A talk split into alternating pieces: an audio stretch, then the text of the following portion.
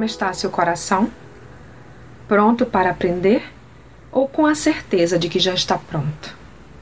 Na vida, algumas pessoas que parecem fechar seus corações quando chega um certo tempo. Parece que já aprenderam o que precisavam aprender e nada mais que se ensine consegue penetrar o seu coração.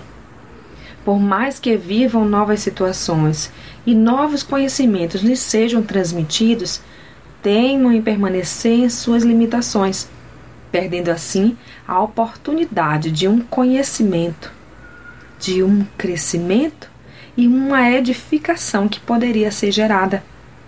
Outras pessoas vivem a buscar conhecimento, entendimento e seus corações estão sempre prontos a reter tudo o que é bom.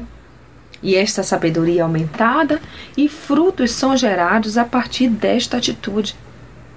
Deixe que Deus o ensine e guarde as palavras dele no seu coração. Leia Jó 22, 22. Portanto, esteja atento ao ensino e não subjugue nada do que lhe for ensinado. Apenas vigie e faça conforme Deus o orienta. Examinem tudo, retenham o que é bom e evitem todo tipo de mal. 1 Tessalonicenses 5, 21 e 22. Aquele que tem um coração ensinável tem por consequência suas atitudes transformadas. Reflita nisto e retenha sempre o que for bom.